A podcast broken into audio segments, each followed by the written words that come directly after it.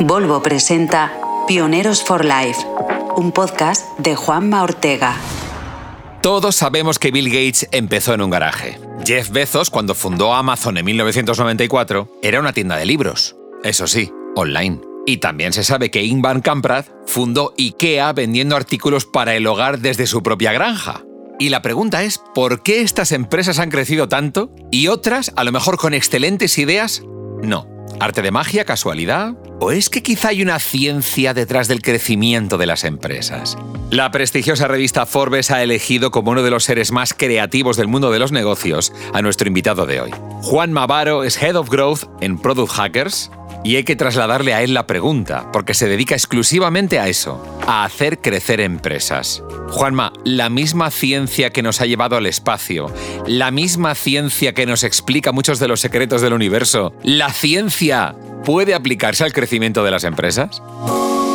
No solo es posible, sino que además yo me pregunto, si no lo hacemos así, ¿cuál es la alternativa? ¿Basarnos en opiniones, basarnos en visión, basarnos exclusivamente en aquellas cosas un poco más subjetivas, más humanas? Sí, por supuesto que es posible.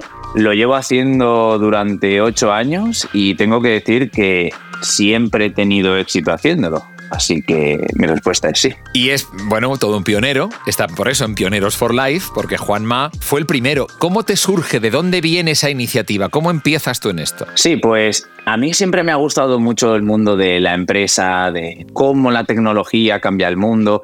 Y yo siempre miraba hacia Estados Unidos porque, claro, hace 10, 15 años eh, yo veía que todas las empresas que más crecían estaban allí. Y yo me preguntaba, ¿por qué esto no pasa en España? ¿Por qué aquí no? ¿Qué, estamos haciendo diferentes? ¿Estamos hechos de otra pasta? ¿Es algo cultural? Entonces empecé a fijarme en todas las empresas que estaba allí, empecé a estudiarlas mucho, a analizar sus casos, a hablar incluso con gente que trabajaba allí y me di cuenta que las principales empresas que estaban creciendo en aquel entonces, que eran Netflix, Spotify, etcétera, casi todas tenían un equipo de growth. Eh, me, encantó porque al final pues era una forma de mezclar como esa parte más científica con la parte de negocio, ¿no? Como ciencias sociales y a la vez pues ciencias puras. Pensé que yo también podía, ¿no? Y es como, ¿por qué solamente pueden los americanos? Nosotros también podemos. Mi plan B es trabajar hasta los 67 o los 70, lo que sea, y jubilarme. Ese es el plan B. Todo lo que yo pueda hacer hasta entonces para cambiar este plan B va a ser mi plan A. Y en ese momento fue emprender. Y en el momento en el que estoy a día de hoy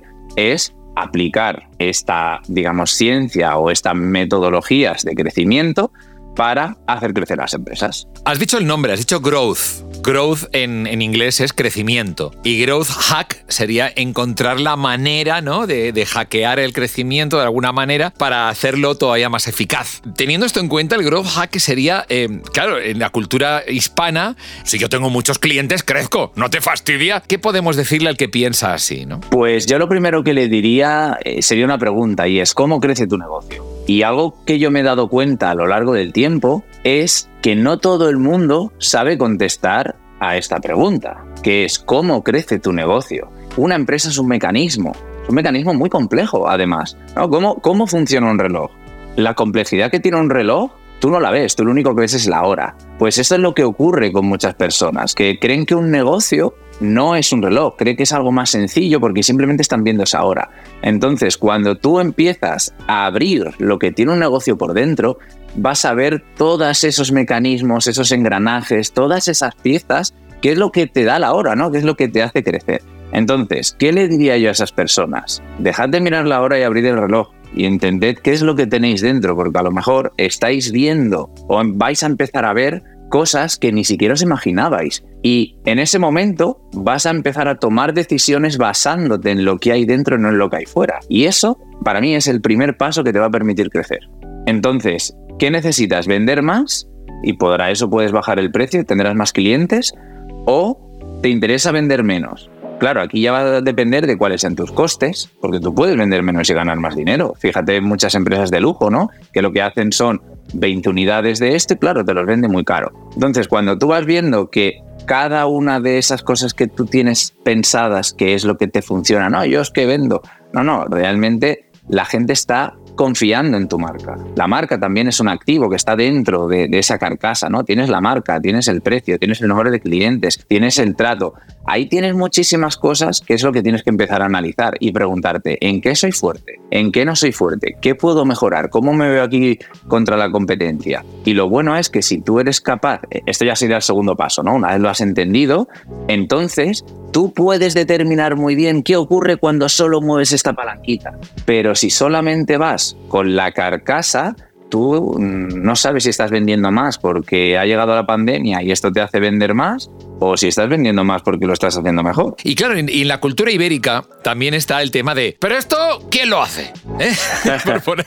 Entonces, claro, tú descubriste que las grandes empresas tecnológicas ya lo hacían hace bastantes años, ¿no? Sí, ellos lo, lo hacían. Ellos comenzaron siendo eh, perfiles pioneros eran perfiles pioneros que no cabían en ningún departamento, porque claro, esta persona no me cabe en marketing, esta persona no me cabe en producto, no me cabe en ventas. ¿Dónde va? Este tipo de pionero que al final eh, buscaba ese hack, ¿no? Eh, al final la historia de por qué se le llama hack viene del inglés, que hack significa dar un golpe de hacha, porque viene a contar un poco la historia que para cortar troncos, antes lo que se hacía con una sierra, se ponían dos personas por un lado y una vez ya lo tenías cortado empezabas a hacer tocones. Claro, cada tocón estaba cerrando, cerrando, hasta que alguien con un hacha, si tú das un golpe muy fuerte justo en medio, ya se te rompen seis cuñas.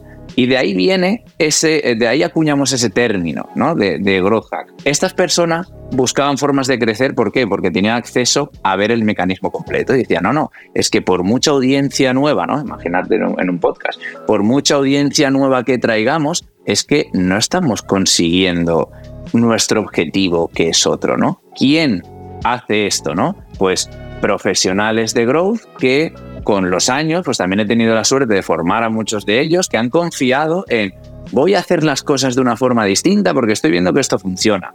Y ahora pues también me siento como un poco ese orgullo de que somos muchos más que pues conocemos esto y, y tratamos también de contárselo a los demás porque nos funciona. Tú hablabas antes de un plan B, de un plan A, del plan de vida. Es que muchas veces, ¿verdad? Eh, funcionamos sin brújula, diciendo, ¿por dónde sopla el viento? ¿Por aquí? Pues mira, voy yendo por aquí. Y es la vida la que nos va llevando, sin tener nosotros una conciencia plena de lo que podríamos sacar de nuestra propia vida profesional, ¿verdad? Totalmente. Y yo veo muchísimas similitudes siempre con, digamos, esta forma de enfocarlo al, al final la ciencia es un poco lo que empieza a generar también una gran revolución en nuestra sociedad, ¿no? Tenemos la suerte de que también ha llegado, gracias a la tecnología, podemos aplicarla a muchos ámbitos de nuestra vida. Esto que dices de que al final tú tomas decisiones que no sabes ni dónde te llevan, es que probablemente no tengas ni objetivos, ni tengas un plan para conseguirlo, ni has abierto ese reloj, ¿no? Es que no, no sabes todo lo que está en tu poder, ¿no? No sabes ni si tu forma de enfocar los problemas, si dónde dedicas el tiempo, ¿no? Cuando empiezas a verlo, te da poder. Al final tener datos de, sobre ti, sobre empresas, te da muchísimo poder. Si no hacemos caso a los datos y simplemente tomamos decisiones porque creemos que es así o porque siempre se ha hecho así, ¿no? Porque es que, claro, llevo 20 años gestionando esta empresa, ¿cómo no voy a ser la persona que más sabe? Pues bueno, pues a lo mejor los tiempos han cambiado tan rápido que ya no eres el que más sabe y a lo mejor hay otras personas que sí. Es que los datos son mucho más baratos que las opiniones. Me lo quedo. los datos son más baratos que las opiniones. Es un grandísimo ejemplo de sabiduría. Y toda esta sabiduría y todo esto que estás contando, Juanma, tú eres joven. ¿Tú qué edad tienes ahora? Yo tengo 34. Y sí, me, me, gusta considerarme joven. Es que con 34 años tú le estás explicando a gente de, de 50, de 60, de, de, de, incluso más años, cómo tienen que dirigir su empresa. Eso eh, supongo que es un hándicap para ti y, y, y, hay una reacción ahí, ¿no? Sí, eh, ahora es cierto que ha pasado un poco el tiempo, y no sé si será por la barba también, pero ha pasado eh, cierto tiempo y ahora me escuchan más. Pero cuando yo comencé esto con 25 años, y además eh, yo soy una persona muy enérgica, siempre venía con, oye, vamos a hacer esto, vamos. Y era como, eh, tranquilo, tranquilo, ¿quién eres? ¿no? ¿Quién eres y por qué crees tú que tus datos son mejor que yo? Y es, no, no, es que no, no, hay nadie mejor que otro. Estamos aquí para entre todos conseguir unos objetivos y los datos ayudan y por supuesto la visión y por supuesto la experiencia es un grado, ¿eh? no, no quiero decir que todo esté basado en datos, mm. sino que cada una de estas cosas son palancas que nos ayudan. Tú al final lo que tratas es de realizar experimentos de una forma lo más controlada posible que se puedan reproducir para poder predecir escenarios futuros en base a los datos. Entonces, cuando al principio yo proponía experimentos, solamente hablar de la palabra era como, esto asustaba. A ver, a ver, chico, ¿dónde vas? A mí me, encanta la palabra pionero y la voy, a, la voy a usar muchas veces desde que hablamos el primer día, dije, me encanta, Así que creo que una cualidad del pionero es ese no rendirse, ese empujar y, poner un poco ese, esa pasión ¿no? por, por cambiar las cosas por muchas dificultades que haya. Y me gusta considerarme pionero. Claro, el mejor máster que uno puede tener es su experiencia, sobre todo cuando le ha ido mal. Y tú has tenido historias de fracaso, de los que además eh, las comentas con orgullo. Sí, eh, yo creo, bueno, dentro incluso yéndonos a esta metodología científica, el fallo no es más que descartar una opción más. Realmente es así, ¿no? Tú cuando vas fallando lo que estás haciendo es descartar una posible opción que no te lleva al sitio que quieres.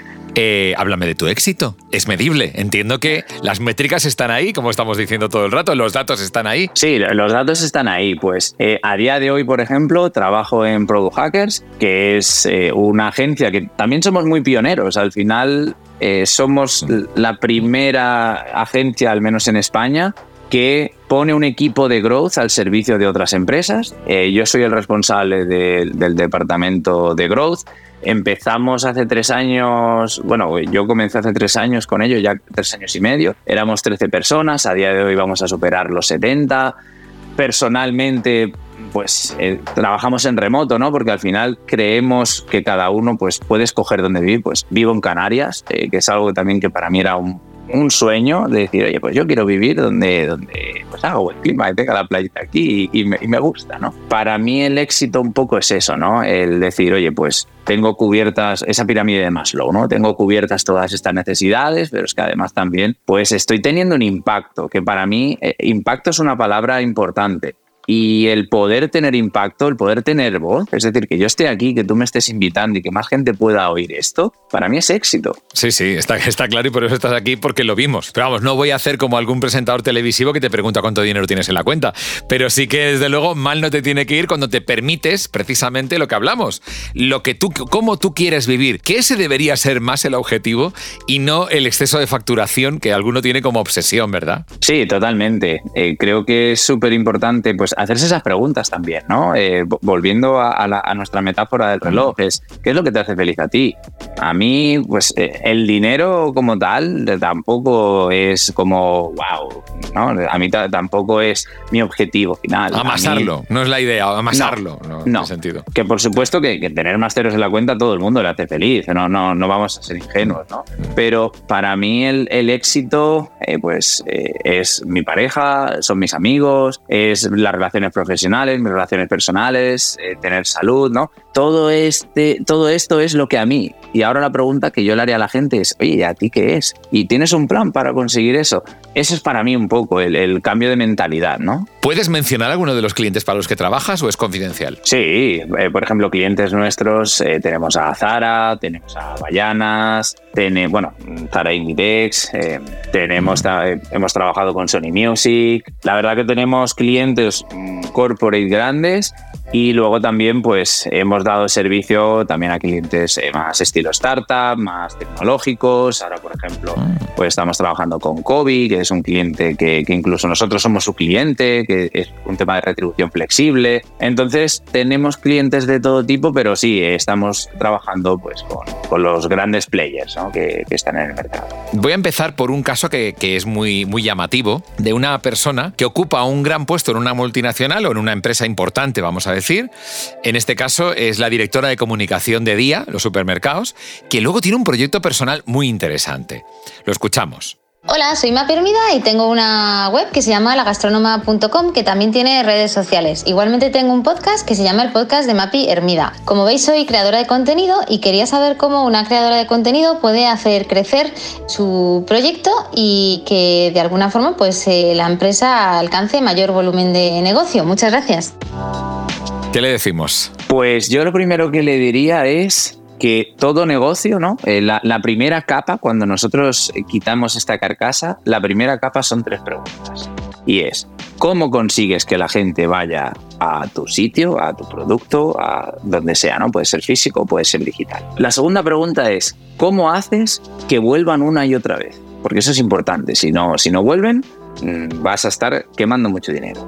Y la tercera pregunta que te tienes que hacer es, del valor que tú entregas, ¿cuánto capitalizas? Es decir, ¿cuánto ganas, cuánto cobras por cada uno de esa pieza de valor que tú entregas? En el caso de Mapi, que estamos hablando de un podcast, pues lo primero tendremos que pensar, ¿cuál es tu valor final? Es decir, buscas dar que las marcas patrocinen tu podcast porque tu modelo de negocio va a ser a través de patrocinio, tu modelo de negocio va a ser por afiliados y tú lo que vas a poner a la venta son productos gastronómicos y tú te vas a quedar una porción por cada una de esas ventas. Vas a generar más tarde cursos de gastronomía, experiencias. Eso es lo primero que tenemos que saber, ¿no? Que cuál es el valor diferencial, cuál es tu propuesta para la gente. Porque cuando tú te hagas esa pregunta, eso te va a determinar cómo de grande tiene que ser tu público. Si tú vas a vivir de afiliados, necesitas una gran audiencia, porque te vas a quedar una pequeñita parte de cada venta que se haga, que a la vez para tú conseguir una venta necesitas pues un volumen X de oyentes y habrá un porcentaje que te haga aquí que en el producto que recomiendas porque confía en ti gracias a tu contenido, gracias a que les ayudas, mm. confían en ti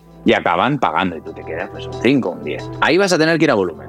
La, la, segunda puede ser, no, no, no, es que nosotros lo que hacemos son experiencias gastronómicas con curso, enseñamos a la gente aquí estamos hablando a lo mejor un ticket de, vamos a poner mil euros. Pues quizá tampoco necesitas una gran audiencia y puede ser un podcast de nicho. Así que eso es para mí las primeras preguntas, ¿no? Eh, ¿Cómo? ¿Cómo es? ¿Cómo crece tu negocio? Nuevamente, ¿no? ¿Cómo crece tu negocio?